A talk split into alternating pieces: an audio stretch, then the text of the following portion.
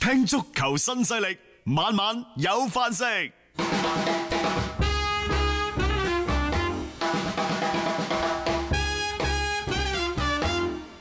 啊，講起里昂呢，就不得不提下佢哋喺歐冠嘅賽事當中淘汰咗落嚟嘅曼城。嗯，因為而家呢，就開始有媒體，包括一啲名宿 喺度講喎，話會唔會格調拿會遭遇佢職業生涯嘅第一次俾人炒魷魚？係啊，呢兩日討論佢都 即係講呢個話題比較多啊。因為之前呢，佢離開巴塞、離開拜仁慕尼黑，嗯都係合約到期拜拜。佢唔係被炒嘅，佢唔係被炒嘅佢未俾人炒過啊！即 係喺即係一隊嘅主教練嘅生涯。當然，啦，亦都有一啲小道嘅傳聞就話美斯就話要馬上立即嗯離開巴塞羅那、啊，就要離隊他投。係邊隊波呢？其實無非就曼城同大巴黎嘅啫嚇誒，啊國米就咯就係咯啊仲有國米係就話呢，嚟曼城佢主要係想投奔格迪奧拿。嗯，啊，另一邊廂呢，就雖然曼城再一次無緣四強，但係作為曼城俱樂部真係好有耐心。嗯但係呢個耐心會唔會係隨住今日凌晨大巴黎殺入咗決賽而空言倒地呢？你不得而知，因為喂我使嘅錢唔少過你嘅喎。冇錯啊！點解你入到決賽， 我咁多年都入唔到咧？啊嚇就話呢，就而家曼城仍然希望同格迪奧拿展開續約嘅談判。嗯，啊，俱樂部高層已經呢，就準備約見格迪奧拿嘅經紀團隊，就呢個談判就無非兩兩味嘢嘅啫。第一加人工，第二嗯係攞你嘅規劃出嚟，係你俱樂部呢亦都攞你嘅宏偉嘅藍圖出嚟，大家睇下啱唔啱聽，啱唔啱使。誒啱就繼續，啊唔啱咪再諗過咯。但係即啊呢，另一邊廂按照《太陽報》嗰啲小報嘅消息就話呢，嗯格迪奧拿其實同曼城嘅合約都係剩翻最尾十個月嘅啫。 佢明年夏天到期啊。嗱，大家有冇記唔記得一樣嘢？就係喺佢哋被歐足聯禁賽期間，嗯，其實已經傳格調蘭要走，係啊，下一站係邊度啊？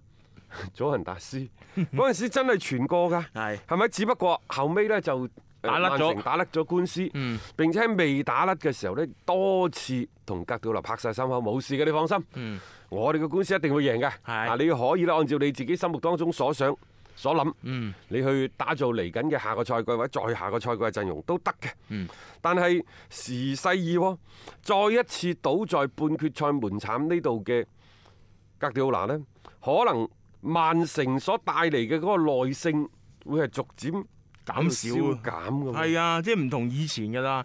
以前呢係萬千寵愛在一身嚇、啊你話乜嘢呢？基本上俱樂部係全力配合嘅。但係經過咗幾個賽季嘅努力之後呢，你硬係去到同一個位置都跌低，你不得不係惹到即係高層嗰邊係有所懷疑，即係究竟格迪奧拿可以帶到球隊去一個乜嘢嘅地方？同埋呢幾年其實使嘅錢都唔少，但係點解到最後你會發覺用翻嘅嗰班主心骨都同即係前朝留翻落嚟嘅，就並唔係你格迪奧拿即係一手一腳去買翻嚟去打造翻嚟嘅一個嘅主心骨，呢個係最令到可能俱樂部高層比較顧忌嘅一樣嘢冇咯。錯啦。誒、似乎喺呢個時候呢，格迪奧拿要提出續約呢，時機唔係咁好。嗯，仲有呢，以格迪奧拿呢啲咁知名嘅名氣咁大嘅主教練呢，你主動去話喂幾時經續約啊？係。抑或係等俱樂部嚟揾你呢？嗯，嚇！即係 呢個嘅嗰個時機要好好斟酌。我同你講啊，你去揾人你就唔值錢嘅，人哋揾你，你至可以有有加價嘅空間嘅。係，但係呢，嗯即係而家亦都有波叔啊，再一次喺旁邊虎視眈眈。波叔而家好似對對都都同唔佢係有啲啊佢嗰種打法呢，好討好嘅。係，嗰種討好喺邊度呢？即係我翻炒翻嗰年，即係干地第一年。嗯去誒、呃車路士，佢咪攞到冠軍嘅。嗯但係實際上嗰年嘅入波，佢同呢一個嘅誒、呃、熱刺係差唔多嘅啫。係啊，但係失波熱刺比佢仲少。佢嗰年失波，我我睇個記錄嘅時候，嗰年佢失波係三十三個。嗯當然啦，即係佢一四到一五賽季，干地未入去之前嗰個賽季呢，誒、呃車路士失咗五十七個波。嗯佢去咗第一個賽季，咪改三中衞嘅，係失咗三十三個嗯。但係嗰一年嘅熱刺失咗廿六個啫。冇錯。但係主要車路士贏嘅贏喺嗰十三連勝啊嘛，係啊就係嗰段就係嗰一啫，係嗯咯。咁啊，熱刺追唔上啊嘛，所以呢，其實朴智天奴執對波呢，佢唔係話執唔好，嗯佢似乎呢仲係撐一個冠軍去最後證明自己。但係呢個人嘅能力嗯係比歐洲各大豪門都睇好，再加上佢年紀尚輕，嗯年富力強，尤其啲打法呢，好討球迷嘅歡喜。嗯，即係揾佢去接任嘅話，應該唔會話即係有太多個抨擊嘅聲音，呢、個真嘅